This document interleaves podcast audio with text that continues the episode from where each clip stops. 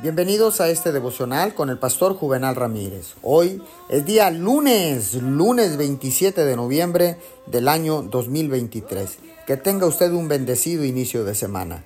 La palabra dice en Colosenses 3:15, y la paz de Dios gobierne en vuestros corazones, a la que asimismo fuisteis llamados en un solo cuerpo y ser agradecidos.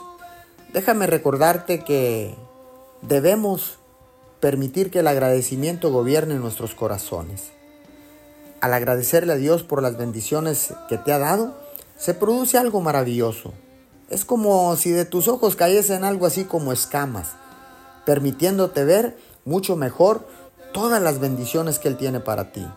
Con tus ojos abiertos así, podrás echar mano al almacén de las riquezas que tiene Dios y suplirá todo lo que tú necesites.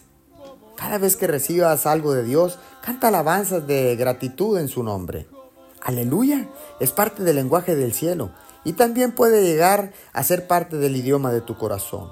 Una vida de alabanza y gratitud es una vida llena de milagros. En lugar de tratar de estar en control, mira a Dios y a todo lo que Él está haciendo por ti. Este es el poder de la alabanza. Centrar todo tu ser en Dios. De esta manera, Él nos ha creado a su imagen y semejanza para que vivamos de esta manera, con esta imagen. Señor, gracias.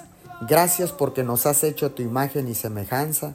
Gracias, Señor, porque tú tienes una vida abundante para todos y cada uno de nosotros.